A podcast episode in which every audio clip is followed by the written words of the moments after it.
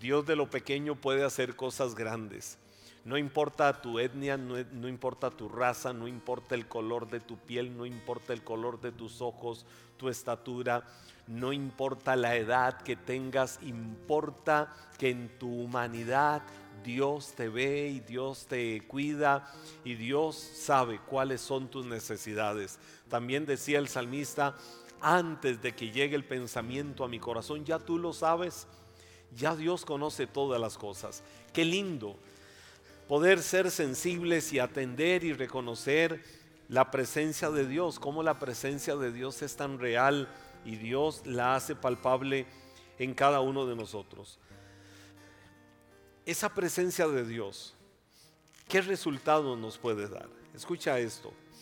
¿Qué resultados podemos tener nosotros de la presencia de Dios en tu vida? ¿Cuáles son los resultados que pueden darse por la presencia de Dios. Te quiero mencionar algunos. Ah, si quieres, toma nota porque esto te va a ayudar, esto va a provocar eh, un impulso de fe, un impulso de ánimo, de confianza en tu corazón hacia lo que es Dios. ¿Cuáles son esos resultados de la presencia de Dios en nuestras vidas? El primero de ellos, te voy a mencionar algunos y quiero que los lleves ahí, a lo más profundo de tu corazón, pero que se vuelvan una práctica, que se vuelvan una acción en tu vida. La presencia de Dios, ¿sabes qué trae? La presencia de Dios trae paz.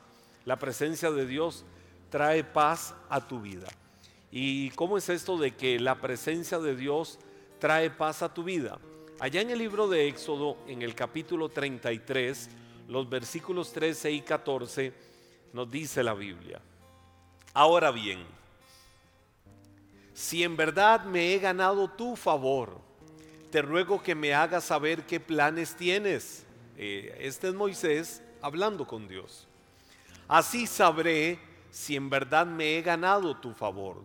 Toma en cuenta que esta gente es tu pueblo.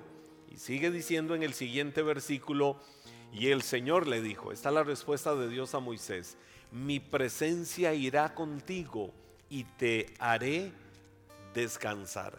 Esa palabra descansar significa te llenaré de paz, de tranquilidad, de confianza total y absoluta. Moisés no tenía claridad sobre las decisiones que tenía que tomar en la vida. Él decía, eh, Señor, yo quisiera saber si me he ganado tu favor. Ahora, te voy a decir algo. Eso en relación a la certeza que Moisés quería tener de que salían de la tierra de Egipto y que la presencia de Dios iría con ellos, que el Señor los acompañaría para poder llegar con bien a la tierra prometida, la tierra de Israel. Pero en toda esa ruta del éxodo se iban a enfrentar muchas situaciones, enemigos, adversidades, eh, vientos contrarios que no se podían enfrentar, el frío de las noches en el desierto, el calor abrasador de los días en el desierto, esos veranos de desierto eh, tan calientes. Él sabía que se iba a enfrentar a todo tipo de circunstancia. Pero Moisés en la tarea, en la empresa, en la obra que tenía por delante. Necesitaba tener seguridad de que la presencia de Dios iría con ellos. Eso es lo que nos pasa a todos. Muchas veces emprendemos un proyecto, me vas a decir que no te sucede a veces. A veces pasa que vamos a enfrentar o vamos a desarrollar un proyecto, vamos a hacer una tarea o algo y decimos cómo sé que es lo mejor, cómo sé que es lo correcto. Bueno, asegurémonos de que la presencia de Dios vaya con nosotros. Ahora, ¿cómo me lo aseguro? En cualquier proyecto, cualquier actividad, por ejemplo, la Biblia también dice, en la multitud de consejeros hay sabiduría. A veces eh, habrá una decisión que tomar en la vida y no sabes qué hacer y quieres que Dios te guíe. Bueno, busca el consejo de los entendidos. Dice la Biblia que habían hombres que eran entendidos en los tiempos en la Biblia. Y wow, cuánto debería de ser una oración en nosotros decir, Señor, haznos entendidos en los tiempos, saber cuáles son los tiempos para actuar de una manera, para decidir, para avanzar, tiempos para detenerse, eh, tiempos para planificar, pero pero el estar en esa acción, ya sea planificando, analizando, avanzando, construyendo, pero que estemos en acción. Pero necesitamos muchas veces el consejo de los sabios. En la multitud de consejeros hay sabiduría. Cuando dice multitud, no es que tienes que andarle pidiendo consejo a todo mundo. No, es que si de manera individual no sabes qué acciones tomar, qué decisiones tomar en la vida, pues busca el consejo de una, dos, tres personas, pésalos, valóralos. Eh, personas entendidas en aquella decisión, pero que sean personas también que tengan temor de Dios o personas que sepan cuál es el camino que se tiene que tomar. Moisés no tenía certeza y en el caso de Moisés le decía, Señor, yo quisiera saber si me he ganado tu favor. Eh, en algo le llevamos ventaja a Moisés, escucha esto, le llevamos ventaja en algo. ¿Sabes en qué le llevamos ventaja nosotros a Moisés? En que Moisés necesitaba algo que le indicara que se había ganado el favor de Dios. Hoy nosotros sabemos que tenemos el favor de Dios sobre nuestras vidas. ¿Cuándo? Siempre. ¿Por qué? Porque a todos los que lo recibieron, a todos los que creen en su nombre, les dio el poder de ser llamados hijos de Dios. Cada uno de nosotros somos hijos de Dios porque fuimos comprados al precio de la sangre que Cristo derramó en la cruz del Calvario. Hoy, hoy podemos tener la certeza de que porque fuimos comprados con la sangre de Cristo, de que somos hijos de Dios, tenemos el favor suyo. Pero para las acciones, para las decisiones, necesitamos saber que Dios va con nosotros, que su presencia va con nosotros. Hay algo que voy a variar. Moisés recibió como respuesta de Dios, mi presencia irá contigo y te dará descanso. Esa palabra descanso es, te dará la confianza, la seguridad. ¡Wow! Eh, voy a avanzar. ¿Por qué? Porque yo sé que no voy solo, porque sé que Dios va conmigo, eh, porque sé que no me abandona. Hoy nosotros tenemos algo diferente a ellos en, el antiguo pacto. En el antiguo pacto, cuando ellos eh, estaban saliendo de Egipto, estaba la nube de Dios. se le dice la palabra aquella tradicional del hebreo, el Shekinah de Dios. Es decir, la nube de la gloria de Dios el derramamiento de la gloria de Dios. El chequiná de Dios, es decir, la nube de Dios, se movía y si la nube se movía, el pueblo de Israel decía, bueno, eh, Moisés le decía a todos a avanzar, tenemos que movernos, tenemos que avanzar, porque la nube se está moviendo, no nos podemos detener. Esa es la señal. Hoy, ¿cuál es la señal? La señal es de que si tú te mueves, Dios se mueve contigo. El favor de Dios va contigo.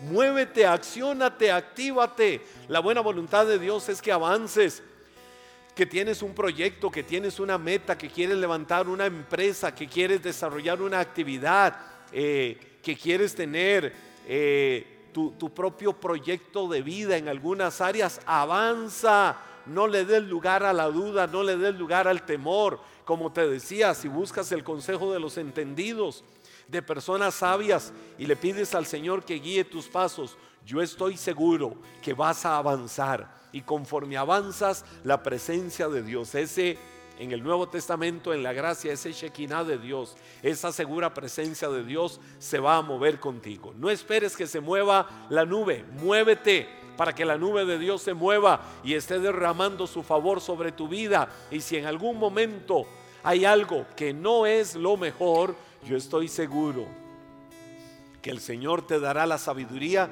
para que tomes las mejores decisiones. Entonces, un buen resultado de la presencia de Dios es que trae paz. Esa presencia nos da paz. ¿Sabes cuál es otro resultado de saber que tenemos la presencia de Dios en nuestras vidas? La presencia de Dios trae gozo. Quiero que lo digas conmigo, la presencia de Dios trae gozo. En el Salmo 16, versículo 11, nos dice la Biblia, me mostrarás, y esto va a reafirmar lo anterior, me mostrarás el camino de la vida, me concederás la alegría de tu presencia y el placer de vivir contigo para siempre. Mire que tres cosas. Una me mostrarás. La primera, la segunda me concederás. Y tercera, me extenderás el placer. ¿De qué cosas? Él te va a mostrar. Cuando hay gozo en mi corazón, la presencia de Dios va a traer gozo. ese gozo se va a manifestar. ¿Cómo se manifiesta ese gozo del Señor en nuestras vidas? ¿Cómo lo vemos nosotros el gozo del Señor en nuestras vidas? Porque Él nos muestra, Él te va a decir cuál es el camino por el que debes de ir. No dice la misma palabra, lámpara es a mi vida tu palabra es lumbrera a mi camino. Entonces, avanza. La presencia de Dios será una lámpara. La presencia de Dios será una luz que te guíe en todos los caminos de tu vida. Dios te va a conceder, conceder alegría, gozo. Eh, hay una sensación que hasta físicamente se refleja, que en el alma se refleja, pero que viene del Espíritu. Es la presencia de Dios guiándote en todo lo que haces cada día. Sal cada mañana de tu casa con la alegría de vivir ese día. O si a diversas horas tienes que salir, sal con la alegría de vivir ese día a plenitud porque la bendición y la presencia de Dios te guían, te guardan, te prosperan, te fructifican en todo lo que hagas. Esa presencia de Dios trae alegría a tu vida y te concede un placer. ¿Cuál es el placer de que Dios está contigo para siempre? Jesús lo dijo, yo estaré con ustedes todos los días hasta el fin. Estaré con ustedes todos los días hasta el fin. Nunca te permitas, nunca te permitas decir no siento a Dios, no siento a Dios. Me, me, me testificaba una persona ayer miércoles, me escribía una joven de la iglesia y dándome un testimonio y me decía, paz, he tenido tiempos de tiempos, año y resto, esperando una respuesta financiera para mis estudios. No la he tenido. El fin de semana estaba en la celebración de fe, el fin de semana anterior estaba en la celebración de fe con mi corazón cargado. Yo decía, ¿dónde está Dios? ¿Dónde está su presencia? Señor, ¿será que me has abandonado? Señor, ¿será que no me ves con tu gracia? En fin, dice que pasó cuestionándose eh, durante el tiempo de la celebración de fe en muchas cosas. Y estaba ahí fría, fría, desanimada, apática, triste, aburrida, cargada, deseando dejar todo botado. Pero viene el Señor y nos usa a través de una palabra que dimos con nuestros labios en algún momento en el tema que estoy dando, el lenguaje de la gracia, y que di una palabra y como que eso la impulsó un poquito, la impulsó a creer. Vino el tiempo de la celebración de la cena del Señor y dijo, voy a celebrar la cena del Señor con la mejor actitud y disposición. Se avivó, su corazón se animó, se inyectó a partir del momento en que escuchó una palabra que Dios nos permitió decir, una palabra que, que compartimos en medio del mensaje, como les decía, del lenguaje de la gracia celebró la cena del Señor, dice que cambió su actitud, se fue con acción de gracias, esperando y confiando en el Señor y dijo, Dios, pase lo que pase, pase lo que pase, pase lo que pase, Señor, yo sé que tú estás conmigo y quieres lo mejor para mi vida. Me testificaba y sabes que me decía, para eso me escribió este miércoles, ayer. Me decía, paz, en medio de todo eso, quiero contarte que la fundación de la que estaba esperando la respuesta para poder desarrollar todo mi proyecto académico, Paz, vino respuesta. Me estuvieron llamando una y otra vez, me escribieron y ya me dieron confirmación de que ya puedo disponer para llevar adelante todo mi proyecto académico, que es muy grande, que requiere una inversión de muchos miles de dólares. Y me dice, Paz, ya me llegó toda la respuesta financiera. Puedo testificar de la fidelidad de Dios. A veces, ¿qué pasa? Que nosotros nos desesperamos, que a veces en nuestra humanidad eh, podemos decir, ¿dónde está Dios? Jesús dijo, el salmista decía, Señor, siento un placer de que tú vayas conmigo siempre. Jesús dijo, yo estaré con ustedes todos los días hasta el fin. Es decir, es una promesa de que Él nos iba a acompañar, de que su amor no nos iba a dejar un solo momento. Pero a veces en nuestra humanidad queremos que todo sea cuando y como yo diga que tiene que ser. Pero hay un tiempo perfecto de Dios para bendecirte, hay un tiempo de Dios para darte respuesta. Espera los tiempos de Dios, no te desanimes, vamos, levántate, levántate en fe, levántate en confianza, levántate creyendo a Dios, abre tus labios y dile, Señor, aunque mis ojos no lo vean, aunque no esté viendo la respuesta, yo sé que tú me escuchas, yo sé que tú me amas, yo sé que tú tienes cuidado de mi vida, yo sé que tú me creaste en lo oculto en el vientre de mi madre y lo hiciste con un maravilloso propósito y sé porque sé que nunca me vas a abandonar, que nunca me vas a dejar y que tu mano estará conmigo en todo lo que haga. Vamos, levántate, no te dejes doblegar por la apatía, por la frialdad espiritual, por la falta de fe, por la falta de confianza en el Señor. Número 3. ¿Qué trae la presencia de Dios? ¿Qué nos da saber que la presencia de Dios está con nosotros. La presencia de Dios trae prosperidad a la casa. Trae prosperidad a la casa la presencia de Dios. En el segundo libro de Samuel se nos habla de una historia cuando el rey David llevaba el, arca del Señor. ¿Hacia dónde la llevaba? Hacia la ciudad de David. Eh, o a Sión o Jerusalén, pero en el camino, eh, no voy a hablar de las circunstancias ahorita para no meterme en el tema, este, el arca, el arca, aquello que tipificaba, que representaba la presencia de Dios, que era, era, era un arca sagrada, eh, porque le hacía recordar al pueblo de Israel que habitaba la presencia de Dios ahí. Y donde estaba el arca, ahí estaba la bendición de Dios. El arca tuvo que ser dejada en el camino. ¿A dónde? En un lugar específico. Y mira lo que sucedió. Por eso leo esta porción de segundo de Samuel capítulo 6, versos 10 y 11 donde dice, "Y David no quiso trasladar el arca del Señor con él a la ciudad de David. Ese no quiso, no era de que la estaba abandonando, no, era en el momento específico, en ese momento. Pero siempre hay diosidades, siempre hay diosidades. Sino que la hizo llevar a la casa de Obededom Geteo. Y mira el siguiente versículo lo que dice sobre esto. Por tres meses, por tres meses permaneció el arca del Señor en la casa de Obededón, Geteo, y bendijo el Señor a Obededón y a toda su casa.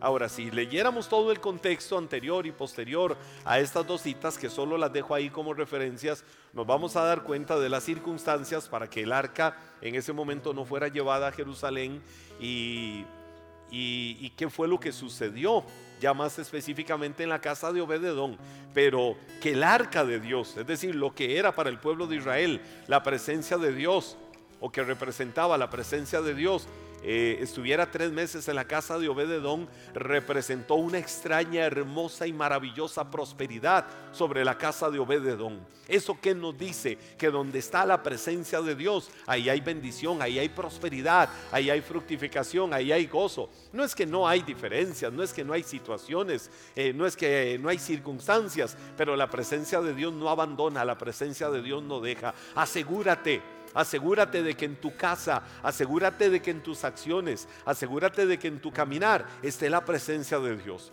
Porque cuando estamos seguros de que la presencia de Dios, ahora, no, no, no, no caigas en el misticismo de, ay, ah, ah, yo siento que aquí en mi casa está la presencia, yo siento un fuego, yo siento algo, que no, no, no, no, no, no. Hazlo con acciones prácticas. Permitan a Dios con sabiduría, permitan a Dios con su paz, permitan a Dios con armonía, permitan a Dios ser el centro, el eje, el fundamento, la fuerza motriz, el impulsador de las relaciones dentro de la familia. Cuando permitimos eso, y cuando nuestras acciones permiten a Dios estar ahí, viene su bendición, viene prosperidad, viene fructificación sobre aquella casa. Se empiezan a dar fenómenos extraños en la casa, pero no andes buscando fenómenos terroríficos, no andes buscando fenómenos raros, no, hay, un, hay una extraña bendición, hay una extraña prosperidad. Eh, en esta casa, como cuando José, que no importa dónde estuviera, José pasó los peores momentos de su vida, pero aún pasando los peores momentos de su vida, donde José estaba, había prosperidad. Donde José estaba había bendición. ¿Por qué? Porque ahí estaba la presencia de Dios con él. Asegúrate de llevar la presencia de Dios contigo, a tu casa, a tu trabajo, a todo lugar. Cuando llegues al trabajo, no entres y la presencia de Dios se queda afuera, porque no, aquí tengo que ser eh, compa de los compas, aquí tengo que, ya ser yo eh, sin, sin, sin mi cristianismo, sin mi vida de fe. No, no, no, no, no. Donde quiera que llegues, que no llegue el religioso, pero que llegue el cristiano, que llegue la persona que lleve alegría, que lleve paz, que lleve bendición, que lleve algo diferente a lo que llevan todos los demás a ese lugar, al trabajo, al centro de estudio. Cuando llegas a la casa, Escucha esto, papá. Cuando llegues a tu casa, que tus hijos no estén, llegó papá, que tu esposa no esté, y si no le tengo listas las cosas, y, no va a estar, y, y, ya lo vamos a escuchar hablar y quejarse y maldecir. No, no, no, no, no, no, no, no. Cuando llegues a tu casa, tu familia está anhelando que llegues. Lleva la presencia de Dios. Lleva la paz de Dios a tu casa. Que vienes con problemas, que vienes con situaciones. Bueno, eh, haz figurativamente o imaginariamente el árbol de los problemas ahí a la entrada de tu casa. Y cuando llegues cargando el bulto de todo el estrés, y también mamá y cualquiera que sea miembro de la casa, cuando llegues ese bulto de problemas, ese bulto de situaciones de estrés que traes de la calle, déjalo en el árbol de los problemas. Pon un pie dentro de tu casa y asegúrate de que contigo vaya la presencia de Dios, porque eso va a llevar bendición al hogar. En la mañana siguiente o a la hora que salgas de la casa, otra vez te llevas eso para resolverlo donde tienes que resolverlo. Pero no llevemos los problemas a la casa, no llevemos las crisis a la casa. No llevemos las situaciones de trabajo que nos cargan, que nos abruman a la casa. No, no, no, no. Que siempre sea la presencia de Dios que siempre sea algo diferente. Número cuatro, ¿qué trae la presencia de Dios? La presencia de Dios trae bienestar a la vida. Tu vida va a ser una vida de bienestar con la presencia de Dios. Eclesiastés 8:12 dice, dice Eclesiastés 8:12, escuchen esto, sin embargo, aunque una persona peque cien veces y siga gozando de muchos años de vida, yo sé que les irá mejor a los que temen a Dios. ¿A quién le va a ir mejor? A los que temen a Dios. Una persona puede pecar cien veces, creo que está muy claramente explicado y sigue disfrutando de muchos años de vida. Decía el salmista, una palabra que es un poco paralela con esta. Decía el salmista, en algún momento me irritaba, me enojaba me indignaba, me enardecía cuando veía la prosperidad de los impíos, cuando veía sus grandes banquetes, cuando veía cómo disfrutaban de grandes placeres en la vida. ¿Y sabes qué dijo el salmista? Yo era como una bestia. Así lo dijo. Yo era como una bestia que no entendía, que no entendía. ¿Por qué? Eh, yo siendo hijo de Dios, no tengo todas las facilidades que tienen aquellos, no tienen toda la prosperidad, cómo disfrutan de sus grandes banquetes, de sus grandes comidas, de muchas facilidades para todos. Y dijo, yo era como una bestia hasta que entendí, hasta que entendí que no hay nada mejor que la presencia de Dios. Y él dijo, eh, hasta que miré a los cielos y vi la presencia de Dios. Y él dijo, ¿a quién tengo yo en la tierra sino solo a ti, Señor? Nada deseo en la tierra, solo te deseo a ti. Esos placeres que tienen muchos son placeres efímeros. Bendito momento en el que Dios te pueda bendecir, prosperar y fructificar, pero que tu vida nunca dependa del materialismo, que tu vida nunca dependa de los bienes y las posesiones que tengas, porque puedes tener mucho ante los ojos de la gente, puedes tener en abundancia ante los ojos de la gente, pero que nunca nada sea más importante que la presencia de Dios en tu vida y la gratitud en el corazón por todo lo que Él te ha dado. Puede un hombre, dice la Biblia, pecar cien veces y gozar de muchos años de vida, pero yo sé que les va a ir al final mejor a los que temen a Dios. Teme a Dios y guarda, guarda, guarda tu corazón para Él. Decía el salmista, perdón, decía más bien en el mismo libro de Eclesiastés, el sabio Salomón, ese es el todo del hombre, el todo, lo máximo a lo que el ser humano puede aspirar en la vida es a temer a Dios y guardar sus mandamientos y guardarse en su temor cada día de su vida. Él es la fuente de la bendición para todo lo que hagas. ¿Qué trae la presencia de Dios? La presencia de Dios trae una luz a la condición de tu vida. Dice el Salmo 139, los versos del 7 al 10. Pudiera decir muchas otras cosas de lo que trae la presencia de Dios. Pero quiero mencionarte esta, esta sexta cosa que trae la presencia de Dios. Salmo 139, versos del 7 al 10, dice, jamás, jamás, jamás, jamás, jamás podría escaparme de tu espíritu jamás podría huir de tu presencia. Si subo al cielo, allí estás tú. Si desciendo a la tumba, allí estás tú. Si cabalgo sobre las alas de la montaña, si hablo junto a los océanos más lejanos, aún allí me guiará tu mano y me sostendrá tu fuerza. Te voy a decir algo, solo la presencia de Dios puede darle una luz a la condición de tu vida. Permite que te gobierne la presencia de Dios. Nunca nos vamos a poder esconder de su presencia. A donde quiera que vayamos, donde quiera que estemos, hagamos lo que hagamos. No nos escondamos de la presencia de Dios. Hoy, en esta hora, en esta noche, en este tiempo, trae una sensibilidad a tu corazón, permitiendo que el Espíritu Santo te ministre y dile Dios, quiero caminar siempre en tu presencia. Quiero caminar siempre en tu verdad. Quiero caminar siempre en tu palabra. Quiero que tu palabra me guíe. Y quiero que tu palabra sea esa lumbrera al camino de mi vida. En todas mis acciones y mis decisiones, Señor, guíame. Toma control de mi vida. Toma control de mis decisiones y mis acciones. Todo lo que soy, espíritu, alma y cuerpo, todo lo que tengo, aún lo material, aún lo terrenal, Señor, es porque tú me has bendecido, es porque tu presencia va conmigo en todo lo que haga. Permite a Dios guiarte, permite a Dios bendecirte, permite a Dios iluminar el sendero de tu vida, el camino de tu vida, para que sea un camino de bendición.